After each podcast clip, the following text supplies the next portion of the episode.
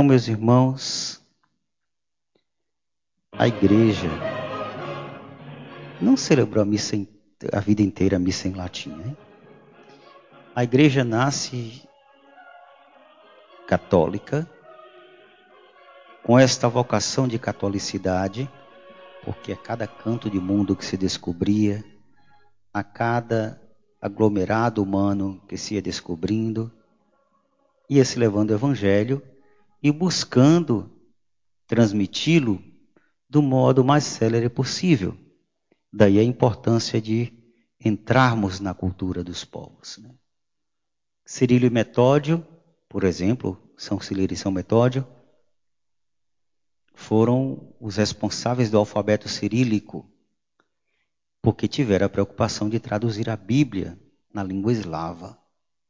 Então, esses dois bispos, que eram, hoje a gente falando de Corinto, eu lembrando deles, eram gregos, assumiram a missão, um tornou-se bispo e foram evangelizar essa região que a gente chama de Europa Oriental. Para que a gente não perca tempo falando de história, basta olhar para o Brasil. Né? Agora que a gente está enfronhando na história de Sergipe, se Deus quiser, até dezembro sai meu livro, Introdução à História da Igreja em Sergipe. É um primeiro de 12 volumes, a intenção nossa é essa. E a gente vai percebendo o quanto os jesuítas tinham a preocupação de conhecer a língua do nosso povo, do povo sergipano, os primeiríssimos, né? os verdadeiros proprietários dessa terra.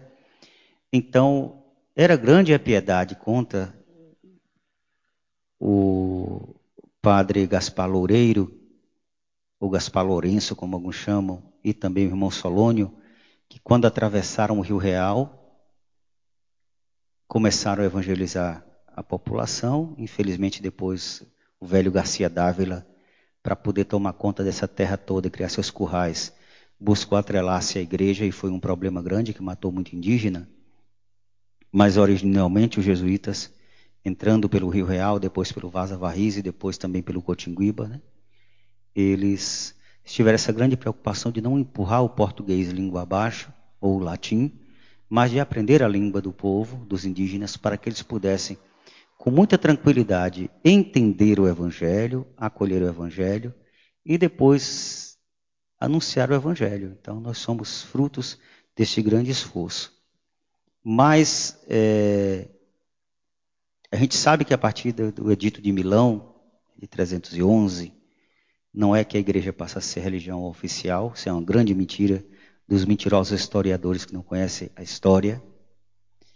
O que acontece com o Edito de Milão é que ele passa a considerar que no Império Romano deve vigorar com mais insistência a liberdade religiosa. Eis o grande segredo do Edito de Milão. É verdade que a mãe de Constantino se converte, é verdade que alguns dizem que também Constantino se converte, daí a Basílica Constantiniana que está no subsolo da atual Basílica de São Pedro, daí a mãe do imperador Constantino ir para Jerusalém buscar as relíquias, tentar encontrar as relíquias da cruz, dos espinhos, o que tinha, que sobrava por lá, que pertencesse a Jesus. A gente se a gente parte desse pressuposto. Né? Então, foi um momento em que nobres e pobres iam se convertendo, escravos e livres iam se convertendo ao cristianismo, dentro do Império Romano. Então, é a partir do século VIII, a partir da coroação de Carlos Magno, em Axgran, que se estabelece uma religião de Estado.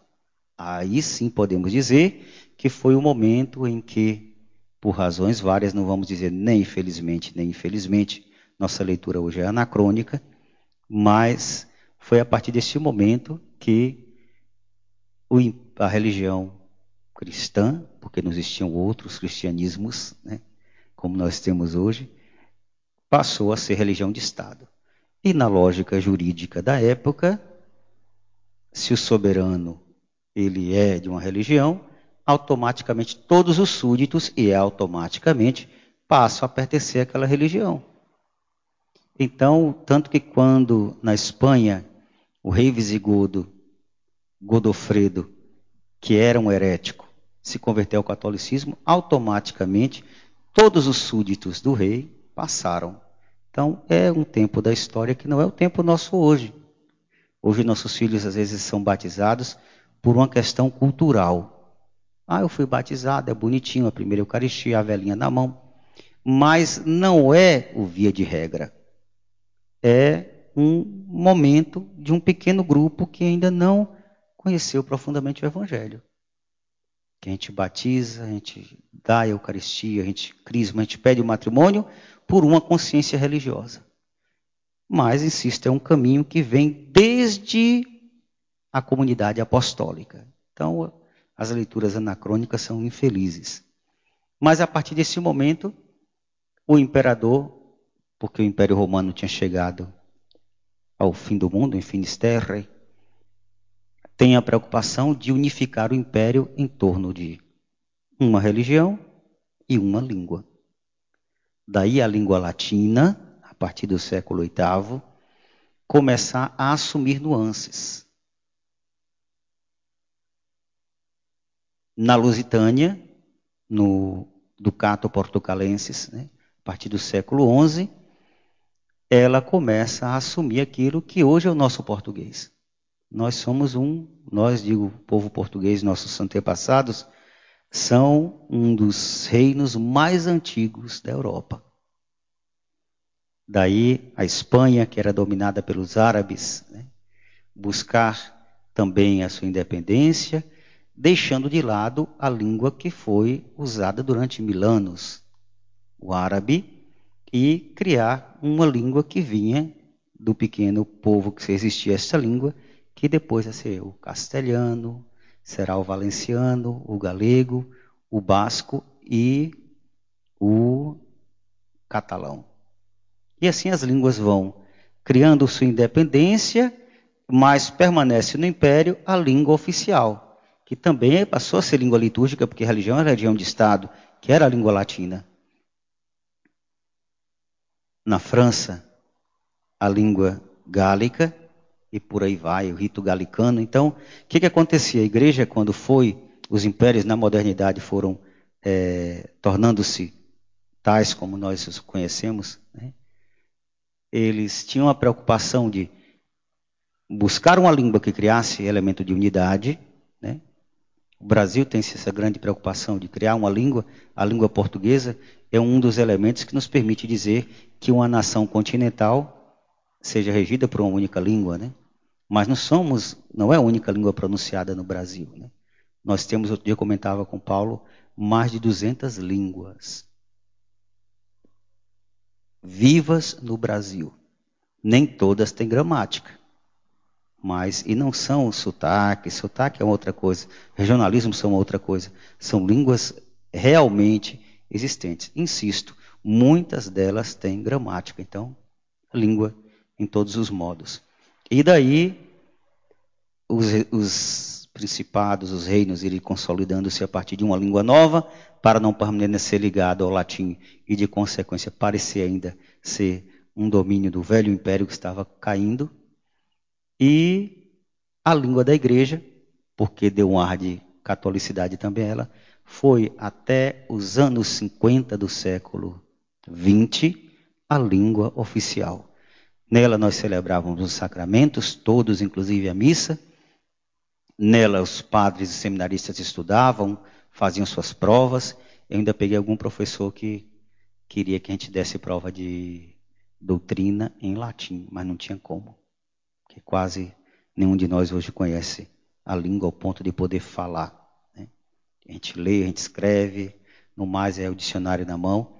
Então, a partir dos anos 50, o Papa Pio XII teve esta grande preocupação, né, o Divino Aflante Espíritos, ele teve essa grande preocupação de trazer uma reforma na liturgia, e aos poucos a gente foi abrindo para as línguas vernáculas.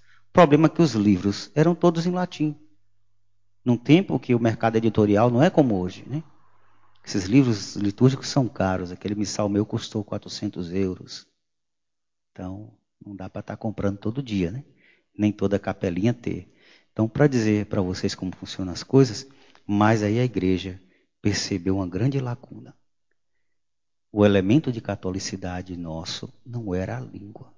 Embora ainda hoje os documentos da igreja saem sempre na língua oficial da cidade do Vaticano, que é a língua latina. Ainda é a língua oficial.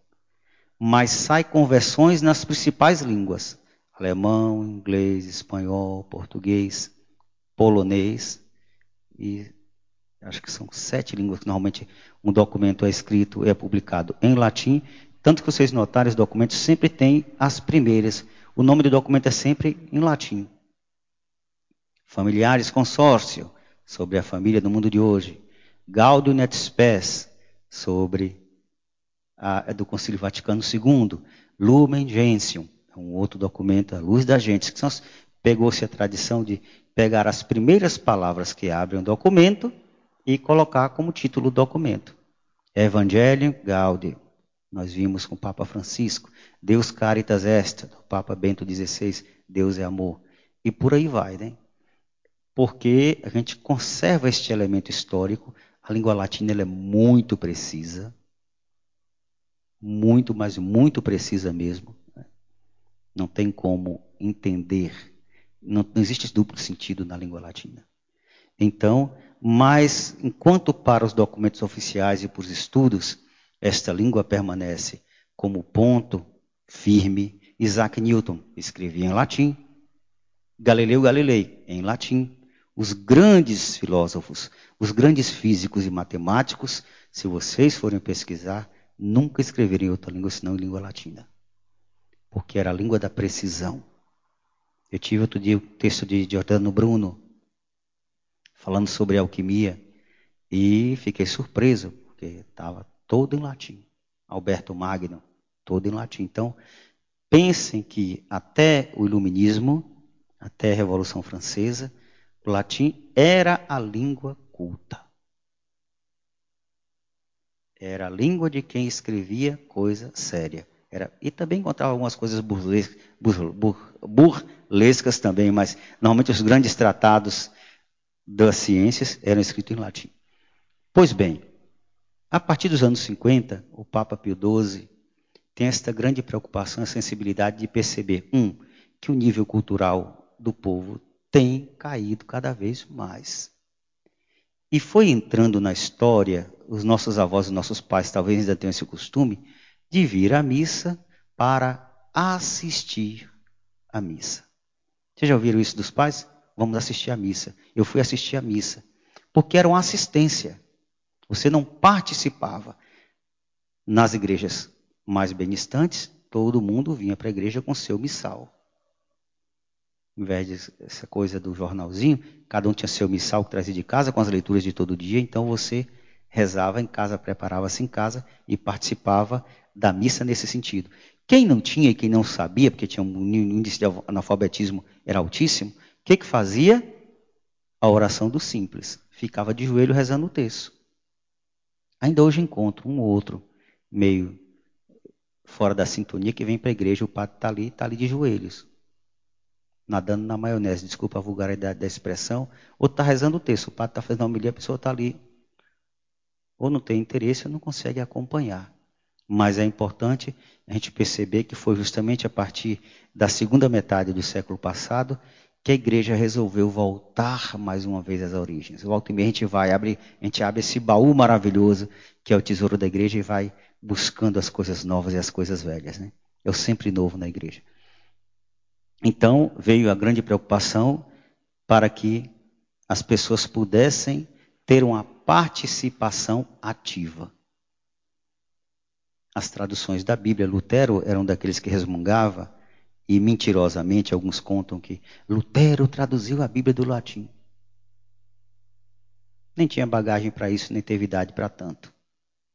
Já existiam traduções em outras línguas antes de Lutero. Só que se hoje o livro é caro, imagine naquela época. Daí as igrejas antigas serem afrescadas né, com pinturas, porque a pintura é a Bíblia do Rude. Uma pintura religiosa fala por dez palavras da Sagrada Escritura. Você, para contar uma história do dilúvio, aí vai os filhos e aí bota a pintura ali, todo mundo entende que ali é o dilúvio universal. Então as igrejas eram cheias de pintura e no nosso país de imagens, porque era um modo mais fácil e mais rápido de aproximar as pessoas ao mistério da salvação. Até o momento em que resolveu-se, com a reforma da liturgia, isso veio a acontecer plenamente no Concílio Vaticano II, estamos falando dos anos 60, surgiu um documento chamado Sacrosantum Concilium, que no qual se pedia que celebrasse em vernáculo, o que, que é? Na língua de cada povo. Tem países da África que não tem missal ainda em sua língua. Por razões várias. Mas não é o caso do Brasil. Algumas comunidades indígenas nossas, a gente celebra em português. Por quê? Porque não tem missal traduzido ainda. Que é complicado por causa do mercado editorial e o trabalho que dá a traduzir um missal. Mas o quanto é importante a gente participar ativamente da missa quando a gente está entendendo. E às vezes a língua favorece quando nós estamos atentos.